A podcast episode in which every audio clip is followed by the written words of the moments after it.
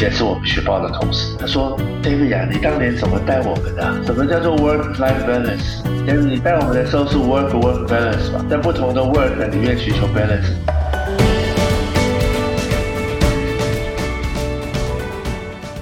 各位哈帕的听众们，大家好！又到了周五哈佛人物面对面的时间，我是代班主持人 Even。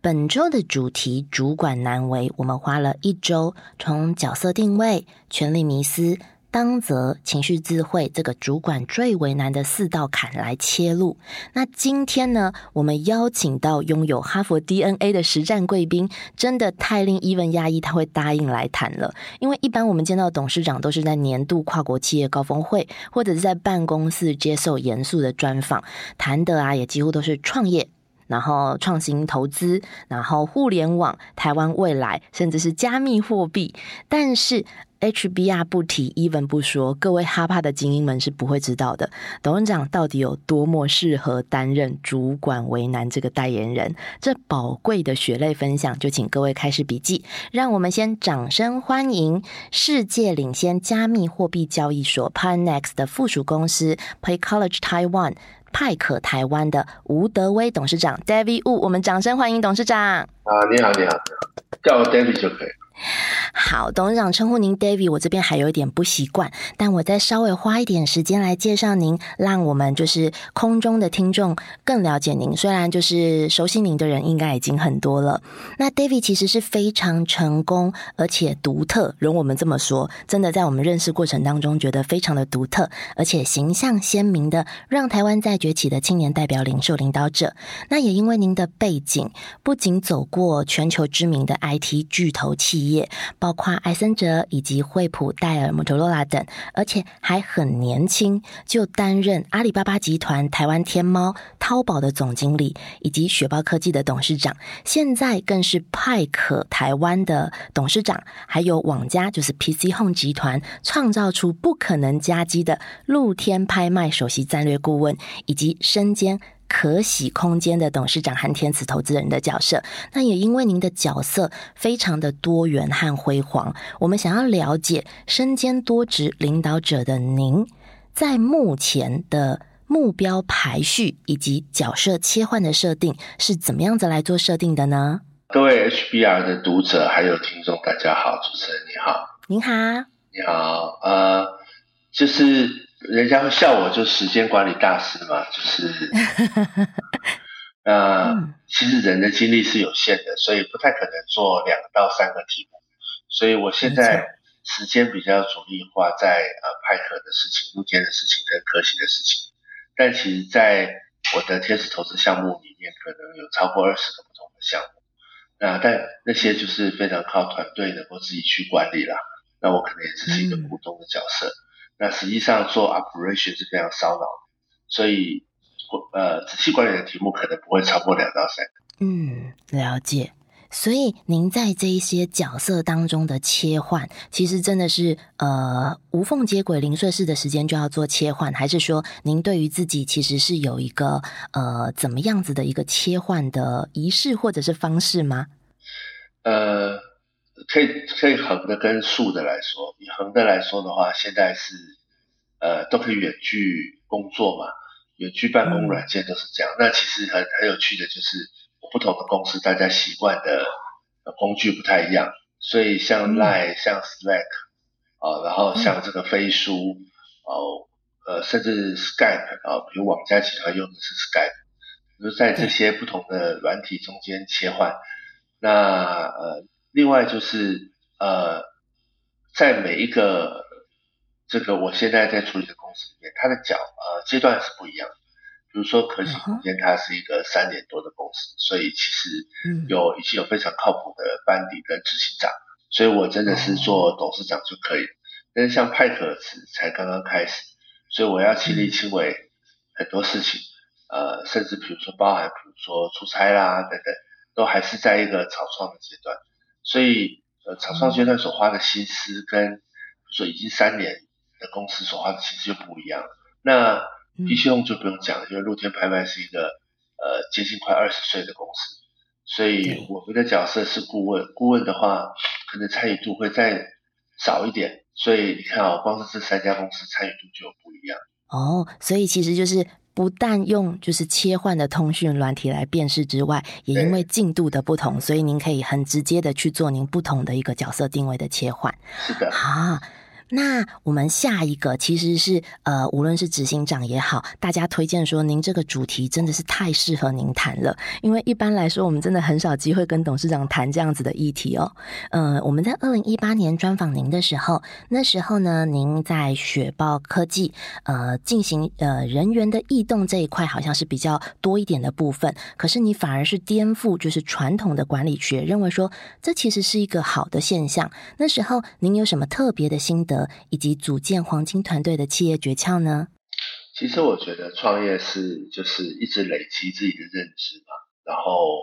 在一路上的时候都学习一些东西。我的个性是一直在路上跑，嗯，所以我如果不在路上跑，我就会觉得有点焦虑。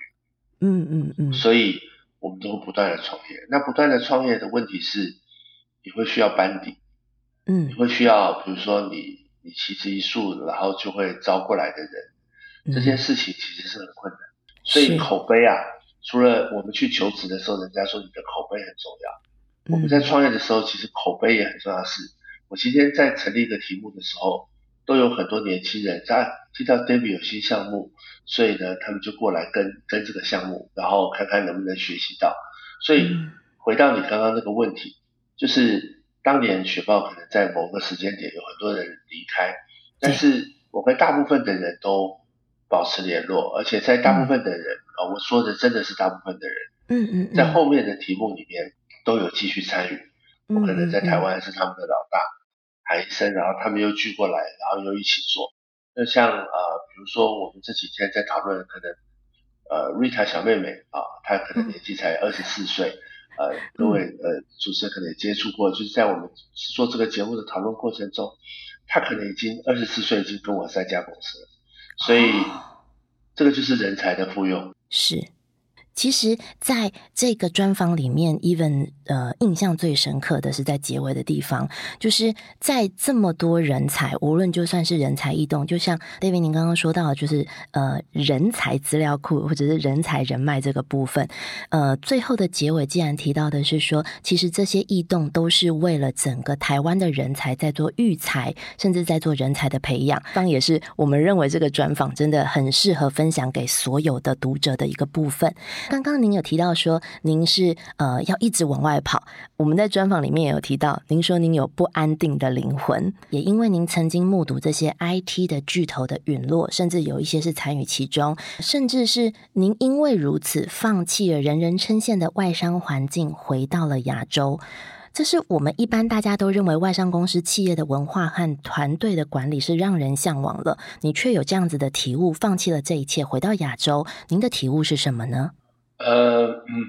我不知道这样回答是不是有回答到主持人的问题哦，就是因为我知道在线上的听众有很多是台湾中小企业的老板，对，那台湾的中小企业就是一定要走出去嘛，因为台湾实在太小，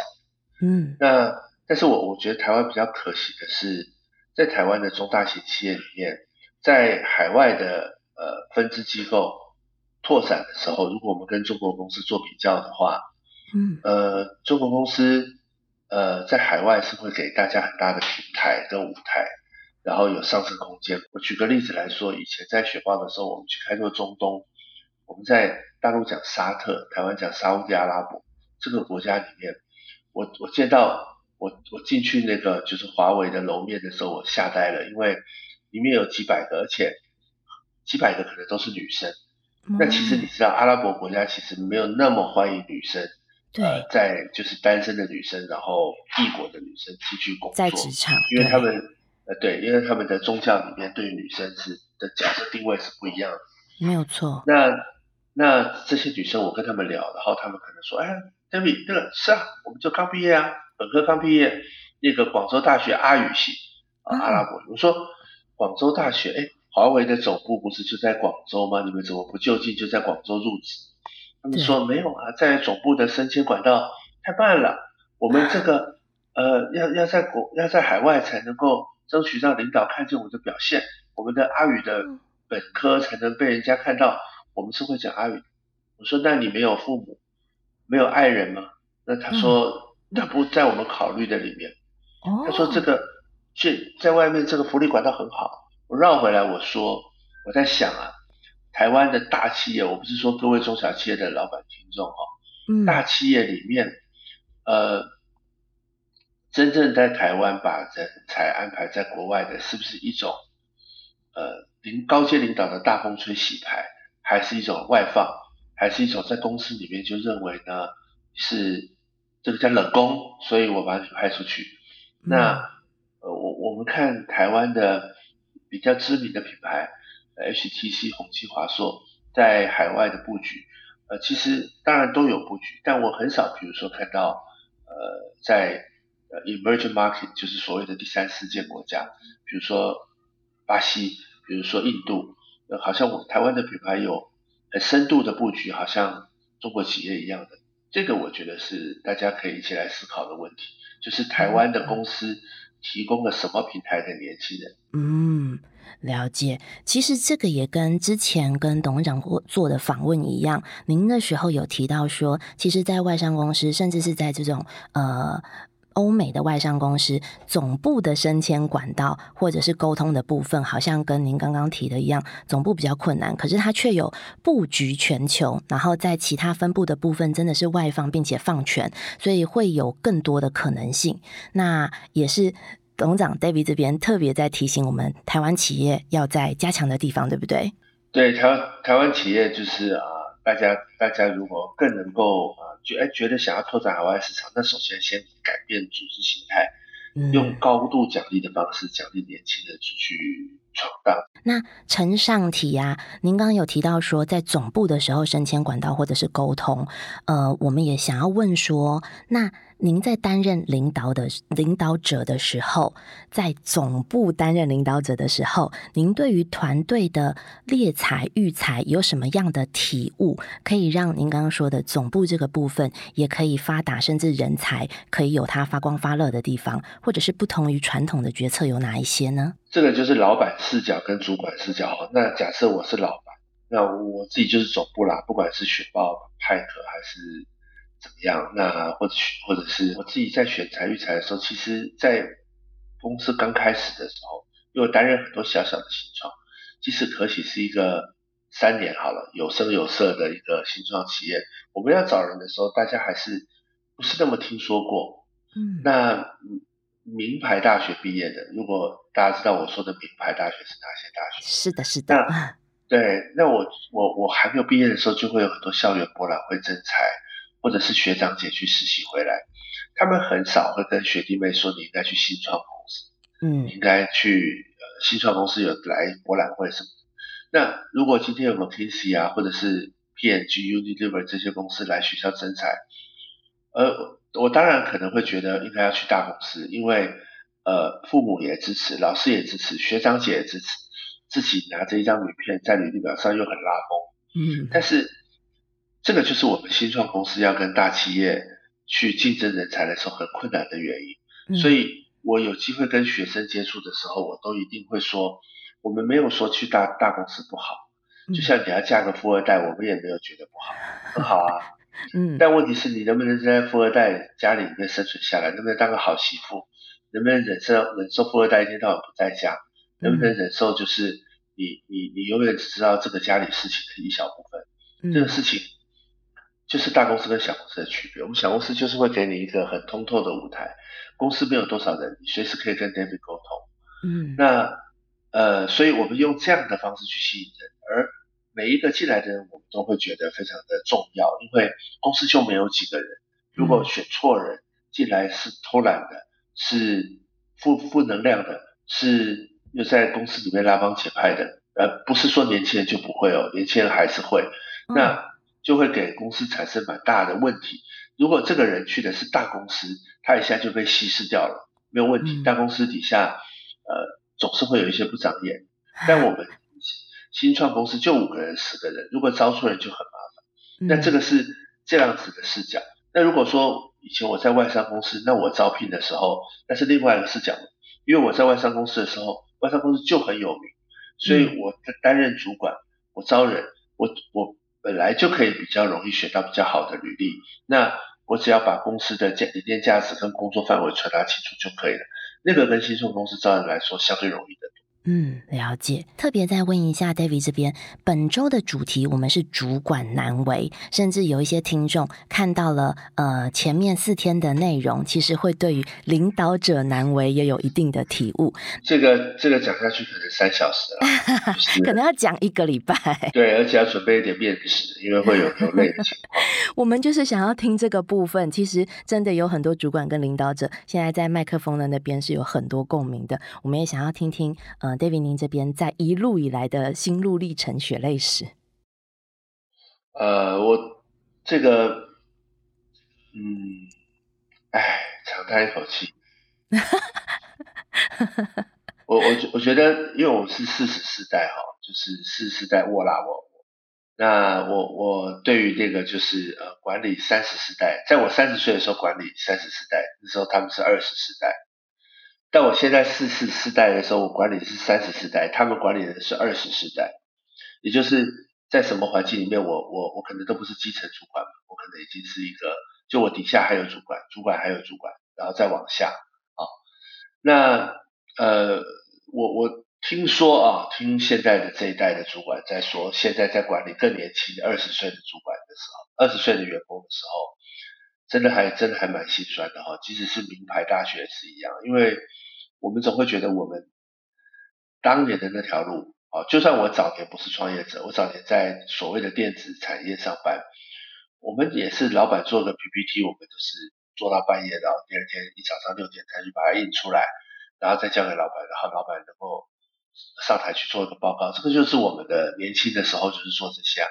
或办一个活动，哇，五点就去，早上五点就去会场。把东西都办好，对，责任感在肩膀上。什么叫做睡觉？我不知道。对，那责任感就是把它弄好。然后我们是一路一路慢慢累积一些这种小蚂蚁的经验，然后到现在去去做。但现在二十二十几岁的的的的年轻人的呃，听说哦，就是因为他们出社会的时候，他他接触到的不是那个，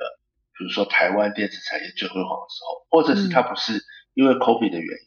他没有去过国外上班，所以没有真正认识，比如说去美国上班的辛苦，或者是去大陆公司遇到很狼性的老板，对的情况，所以会一直用在小确幸的范围里面去思考这样的问题。但我不是说所有人啊，嗯，我听朋友说，就是呃，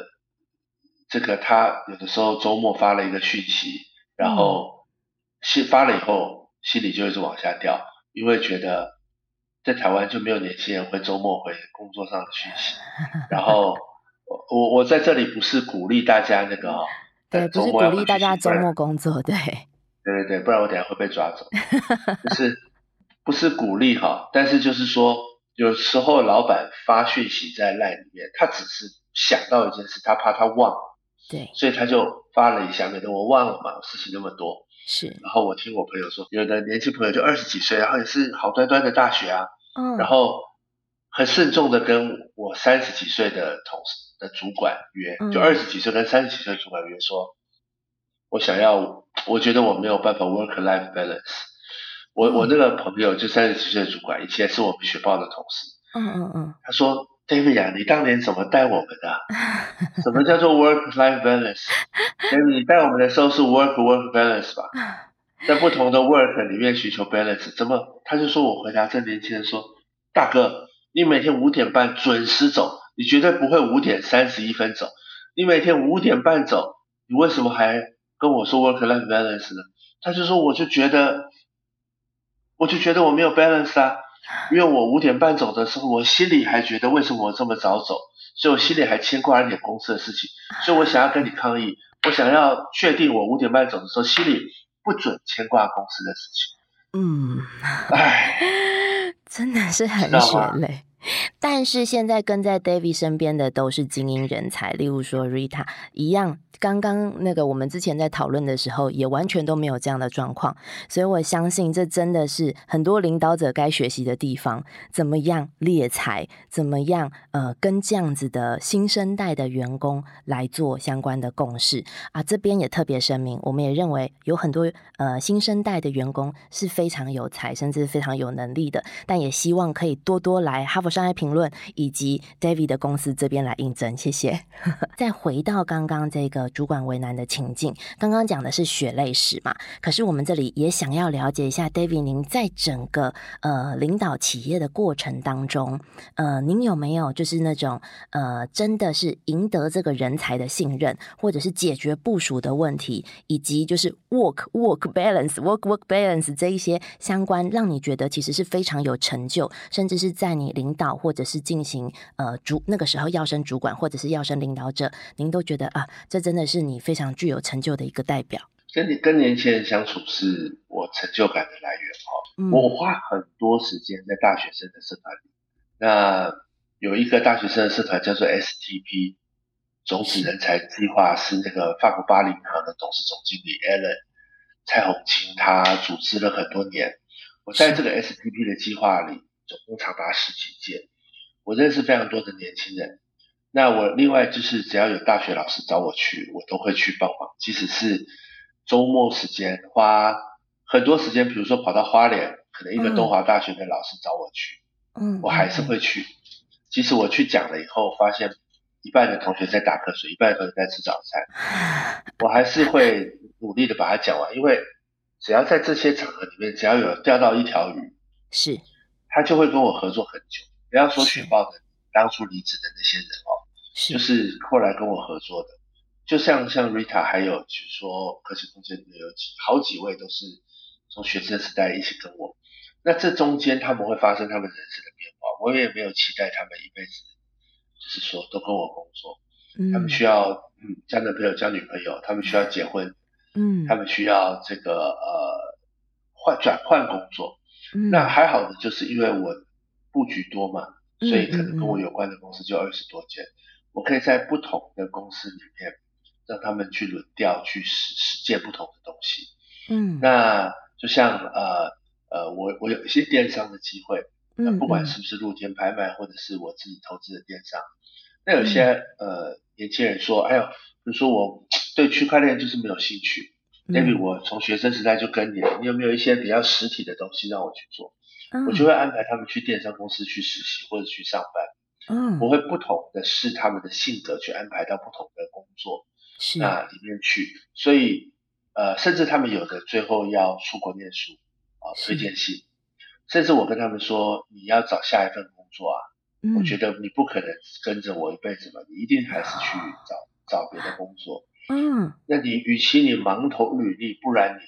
跟我约时间，我来告诉你这家公司是不是适合你，你可以很坦诚的告诉我。如果你就是非常想去，比如说你很想去呃宏基好了，那我可以告诉你宏基适合你还是不适合你。不管适不适合你，如果非常想去，我还是可以帮你找到认识的人，我帮你写推荐信去。我不敢说一定录取哈，但起码一定会有面试。所以我是这么看待人才的迭代。David 真的是非常颠覆传统的管理学，当然一部分也是因为您背景有非常多的公司可以让他们在不同的产业去做轮替。但是您真的是现在听起来真的是除了就是公司的绩效等等之类，根本就已经好像信手拈来，非常的轻松。重点都是在人才的培育这一块，几乎投入你全部的心血的感觉，真的是非常呃跟其他的领导者完全不一样的。所以我们想要问下一个问题。呃，我们想要知道，David，您的情绪智慧好吗？因为毕竟您真的有在大公司，甚至是 PC Home，现在在派克台湾担任就是领导者，那也有就是可喜空间，然后甚至是天使投资人，以及就是人才培育这两块不同，一个是大公司，那一个是新创公司，在这两个地方，您认为您的？情绪智慧在这两端是一样，都是非常优良的。那您在这两端是分别用不同的方式来建立团队，或者是管理员工的情绪，可以跟我们分享一下两端的不同吗？啊，这个也是 面要叹一口气。对，这个就是人家有一句话说什么，我是当爸爸之后才知道怎么当爸爸。就是说管理这个事情跟年纪本身就有关系。嗯，所以我们二十几岁的时候遇到遇到管理的人，我们我那个时候当然会有脾气，而且所以你是你是当了领导之后才学习怎么去当领导。嗯嗯，所以这个时候情商一定是有问题，就是说会去很凶残的对待一个人，或者是不明白的，比如说他没有教，然后我就一直我在后面一直追着他。我们现在有的时候跟以前老的同事聚会啊，还会有老的同事亏我说，以前我年轻的时候管理员的方式是叫他交一份作业，是一天去他桌上问候四次，说你东西做到哪里了，知道吗？这个主持人可能会觉得我非常好笑。嗯，不会不会，我没有经历过这种主管，在我年轻的时候。对，对啊，对，但是现在现在就不会，现在一方面不会，我觉得年纪啦，我觉得年纪就像就像你。老来得子的话，你就不会，就会比较溺爱嘛。是一个年一个年纪，然后另外一个就是我们现在避免接触第一线的员工，因为我刚刚跟你说那种第一线的员工会让你脑充血的，觉得我应该会，对我应该会血栓，然后就死在马路上。这个 gap 也可能，我们尽量不要接触第一线的员工，毕竟第一线的员工跟我们对话，可能他们也会很痛苦，很有压力才会。对世代的 gap 的的的重点真的不太一样。对对，虽然我花很多时间在年轻人上面，但是年轻人进来之后，如果这中间有一个三十四代的主管能够带他们的话，嗯嗯，这个他们之间的代沟理论上会比我们少很多。是那那呃，他们自己。我觉得我现在对我自己的情绪管理是，我觉得是蛮有信心。嗯，但是现在的问题可能搞不好是出现在员工的情绪管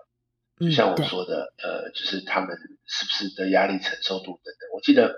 我记得我们出社会的时候，嗯，还会被人家说什么草莓族，对，就是那那个年代的名词嘛。对对对。那我现在再来看这个年代，其实我我真的觉得压力比较大。就是说，这个现在的社会压力比较大，所以现在就是呃，比如说在因为工作压力而导致的一些心理的不平衡，或者是精神状况有问题的，其实也蛮多的。嗯嗯。那所以我觉得做现在做管理者的智慧要更高，嗯，就是要怎么样让事情推动着去做事，然后而他们又能心悦诚服的听你做事，不要搞得他们身心失调，甚至比如说在。PPT 上，D 卡上面还写说，David 为什么一天来我办公桌上问候我四次？我觉得更是一种艺术。是是，所以啊主持人也要叹气了吗？因为我也是，even 也是四十世代，然后现在也是啊，你是吗？是的，是的，你不是二十世代吗？谢谢 David。所以其实心路历程跟 David 真的是很像的，就我们真的是一路在学习怎么当主管。那现在其实最大的课题反而不是处理自己，而真的是协助员工处理他们的家庭问题，处理他们的情绪问题，处理他们的感情问题，处理他们的平衡，甚至呃。处理他们的专业如何到达，然后像 David 说的，还要帮他找可能适合他的空间，因为其实人才的培育在每一个阶段，对于我们呃可能主管来说也都是责任，甚至 David 到领导者的程度。刚刚听您真的是帮其他很多企业不断的培育人才，真的是佛心领导者，为了台湾前进而努力的这一种。那我们甚至想要问一下 David，刚刚那个问题我们再挖深一点，但是眼泪不要掉下来。您刚刚讲的就比较多的是我们的辛酸史。那您觉得除了像 Rita 这样子，呃，您觉得有成功的经验是有在于您甚至协助了刚刚讲的三十世代也好，甚至是一线也好，有没有？协助他们处理这种感觉上，在我们这个年代是非工作专业，应该情绪自己做，呃，家庭关系自己处理。可是，在这个时候，其实我们是甚至要介入这个部分来协助所有的工作者的。您在育才的过程中，无论跟年轻人或三十四代的主管，您有这样子的经验，或者是有这样子的案例可以跟我们分享吗？我我是有，只要是我觉得还可以的年轻人，嗯。他们呃私讯我一些问题，我其实基本上看到都会回，即使是晚几天。呃，就比如说跟呃这次我们做这个节目的过程，应该可以看到我，就是说我们准备的时间蛮短的，但是非常可能我是我是一个就是 always online 的人，就永远在路上，永远在线上。对，昨天跟听众们这边报告，昨天我们对话的时间 最后一个时间是将近十二点的。对，真的 非常感谢 David。就是呃，只要有人有问题啊，他通过任何管道找到我，嗯，我都会很很努力的去帮他们解解惑。那当然就是说，现在太陌生的人，我我是真的是没办法。但是只要有合作过的，基本上都会。那这中间也有非常非常多的故事。就是感情的，感情的也有，就是呃，男朋友到公司里面来闹，然后对，然后呃，我们要把它拉开，然后父母来找孩子的，啊，就是孩子跟父母产生了误会，所以孩子很久没有回家了，嗯，甚至父母就是去接父母的电话，父母只好循线来公司说，看孩子是不是出了意外。然后跟孩子说：“你不理我们没有关系，但是我们需要你好好活着。”好，好像张老师咨询室身兼企业，身兼保姆。对，然后也有一定一定一定一定要我介绍他去什么什么公司，然后我介绍了以后，去了两个月以后后悔了，然后一定一定一定一定要回来的。对，然后 David，你还接受他回来？看情况吧，就是说，假设我也真的很觉得这个人很不错，嗯，当初我劝他不要去，他一定要去，嗯，结果他去了回来，我们当然还是，我觉得家长心态吧，回来的孩子都是好孩子，所以当然还是接触他，嗯，对，但我们也有很大的困扰啦，就是说，比如说真的找不对的同事的时候，嗯，我们要也不能变成软柿子嘛，也要知道怎么样让不对的人就是及时的离开。也在公司里面形成一种负能量去影响别人的，这个也不行。是没有错。那谈到这边，其实 David 真的是最适合跟我们呃一线主管或者是高阶主管，甚至是领导者喊话。就在这么多血泪史之后，David，您认为啊，您对于台湾的，我们先讲主管好了，以及台湾的领导者好了，在。对于他们的主管生涯或领导者的生涯，您有什么要对于他们呃血泪喊话的吗？嗯，就是首先这个这个问题非常好，就是说首先你要辨识自己是一个职业经理人还是一个创业者。嗯，就我知道现在在听这个节目里面的人，其实有很多老板，那有老板，你们是老板那没问题，你们就是创业者，也就是刚刚主持人说的类似领导者这样。嗯，那你们本身是有一个世界。然后有很多的小动物活在你们的世界里面，嗯，要让他们好好活下去，然后世界要变大，嗯，那如果你辨识你自己不想当个专业经理，你最后就是想要拥有一个自己的公司，那你也应该要把握时间，赶快去做。那如果说不知道要怎么样创业的，我觉得都可以来跟我联系，我们可以来交流一下，怎么样从个专业经理人变成一个创业者。那如果你是专业经理人，你管人，那首先这个心态叫做你是代管啊，因为这个就是你不是最终的 owner 嘛，嗯，所以这这件事情呃比较是吃管理技巧，也就是说那些所有的管理学，包括哈佛商业评论，包括其他的你能够找到的书籍里面提提出的管理精神，比如说那些比如说 soft skill，你要怎么去沟通。你要怎么利用去影响力，去影响别人？然后另外还要用 KPI 的领导，OK 啊？我想这些都是书上教的。然后你能够利用这样的东西去完成组织的目标。当然，组织也有配套，说达成这个 KPI 可以得到什么奖励，达不成这个 KPI 可以得到什么处罚。就是这些管理都是需要后面有一个法律嘛？就像你警察在街上管理交通，你后面总是要有一个法律，闯红灯多少钱？然后没有系安全带多少钱？开车玩手机多少钱？嗯嗯，这个是有一个法律在后面，所以今天专业经理人就是靠这样子的一个法规制度，在替公司执行管理的职务，如此而已。但是如果你是一个 owner，那是另外一件事，这 owner 才会产生其他的问题，比如说第一个我刚刚讲人才培养的问题，第二个对年轻人产生深远影响的问题，第三个 owner 要看的是什么？说真的不是 KPI OK 啊，第一个你是制定法律的人，因为你是公司 owner 嘛，是你底下的你底下的专业经理人是看着你喜好。假设你自己都不在乎，比如说上班打游戏，所以上班打游戏并不是一个你公司禁止的项目。那你专业经理人在底下说你们不准上班打游戏，那是没有用的，因为你 owner 自己上班也在打游戏。嗯嗯。所以这个事情是第一个法律是你定的，第二个价值观是你定的。嗯。你希望这个公司走向一个什么样的价值观？所以 owner 管的是价值观。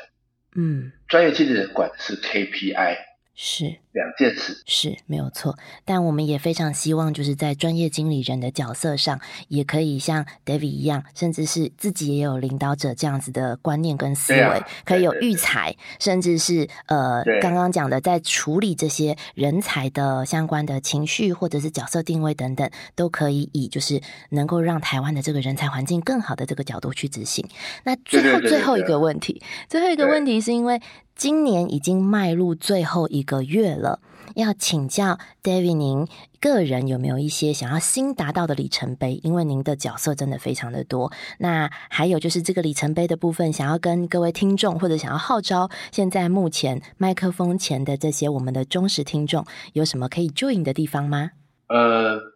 就补充一点，刚刚在讲说。专业经理人当然就是说跟主持人讲的一样，就是说专业经理人希望如果你能够。达到 owner 的标准的时候，是能够有 owner 的心态，传递正确的价值观跟这家公司的法律，这当然是最好的，没有错。那呃，回到主持人这个问题，就是说新的一年，当然就是，我首先鼓励大家要不断的学习了哈。我觉得在台湾，呃，就像就像像健身房一样，你自己会设定一个目标，你要上健身房，但是去的理由只有一个，我要好好锻炼。不去的理由有一万个。哎呀，我今天早上要 podcast，所以我昨天晚上没办法去健身啊。哎，我等一下中午要去吃一个喜酒，所以我早上没办法去健身。哎呀，今天下雨好冷，低温特报我不能去。嗯，但是你花多少时间在学习？学习也是很可怕的哦。就是说，是你各位来听哈佛商业评论的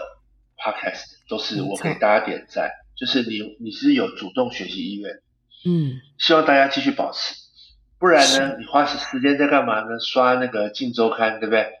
哪个立委又跟哪个男朋友？哇，连续剧，哇，看着好爽，哇，竟然你知道，哇，又发生什么事了？哇，这超八卦的。